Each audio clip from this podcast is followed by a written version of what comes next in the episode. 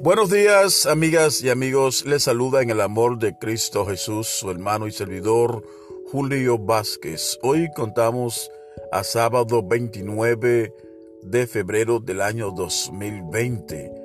Hoy estamos ya en el primer sábado de esta cuaresma 2020 y qué bueno que nosotros podamos reflexionar de manera eficaz sobre lo que es la cuaresma, esos 40 días que nosotros vamos a vivir junto a Jesús y a María y pidiendo la anuencia del Espíritu Santo de Dios para que realmente nos acompañe y nosotros podamos experimentar cambios en nuestras vidas y en nuestros proyectos de evangelización y sobre todo en el proyecto de santidad a que todos eh, debemos someternos.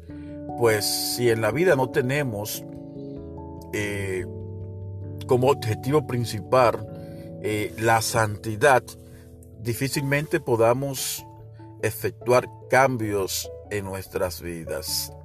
De manera pues que debemos hacer lo posible, pedir con mucha frecuencia Espíritu Santo de Dios para que nos permita estar fuertes frente a las tentaciones que el mundo, el enemigo y sus aliados nos brindan, porque estas debemos nosotros derrotarlas, sí, derrotarlas con el Espíritu Santo de Dios para que podamos continuar firmes, caminando, mirando hacia el frente, no atrás ni a los lados, sino hacia el frente, para que podamos experimentar cómo el Espíritu de Dios nos acompaña y nos permite vencer, derrotar el hombre viejo que existe dentro de nosotros. Tú y yo estamos llamados a ser personas diferentes todos los días y más cuando concluya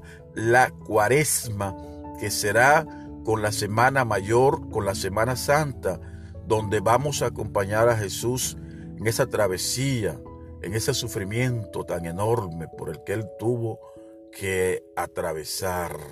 El hombre viejo tiene que desaparecer y nosotros debemos hacer lo posible, aumentar, incrementar la oración.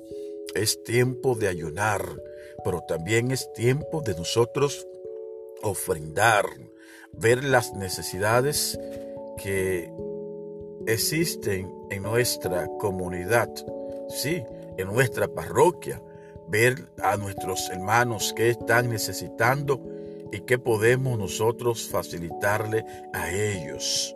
De igual manera, nuestros sacerdotes, que necesitan nuestros pastores, que nosotros debemos dar para que estos puedan estar acorde con los tiempos que económicamente se están viviendo. Así que les invito de verdad a reflexionar sobre la cuaresma, sobre la oración, sobre el ayuno y cómo buscar a Jesús en el prójimo. Hasta un próximo comentario. Julio Vázquez ha estado con ustedes.